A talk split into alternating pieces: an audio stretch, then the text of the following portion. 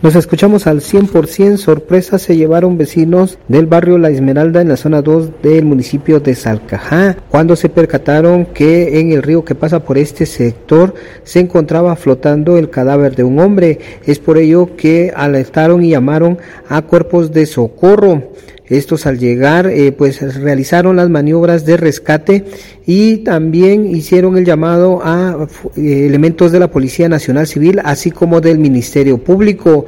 Es la fiscal del Ministerio Público en Quetzaltenango quien da a conocer detalles sobre el procedimiento que se realizó. En jurisdicción del barrio Las Esmeraldas, son dos del municipio de Zacajá del departamento de Quetzaltenango específicamente flotando en aguas del río Samaná, se localizó el cadáver de una persona de género masculino.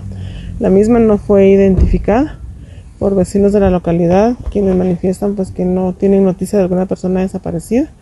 Eh, la persona es, vestía una camisa tipo polo de color gris posiblemente, un pantalón de lona, zapatos tipo tenis, color negro con anaranjado.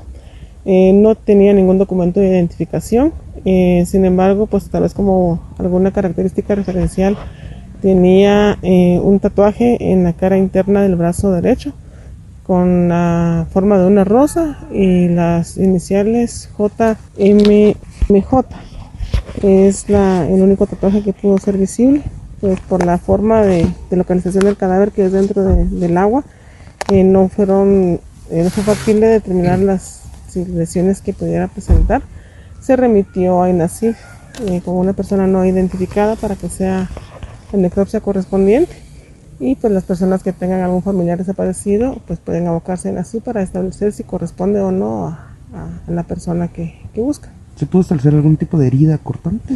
Fíjese que no, no tenía, eh, básicamente pues pueden ser algunas provocadas por, por, por, el agua y el sol, ¿verdad? Y tomando en cuenta también que hubo necesidad de de alarlo con, con, ramas y atarlo con un lazo para poder sacarlo, ¿verdad? Pero el cuerpo en sí no presentaba heridas eh, precisas. Que, que, nos orientara a la causa del fallecimiento.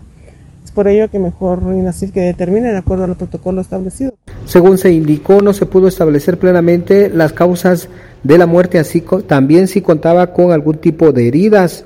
Además, se remarcó el llamado a personas para que puedan acudir a la morgue del Instituto Nacional de Ciencias Forenses y poder identificar a esta persona. Regreso a cabina como nos escuchamos.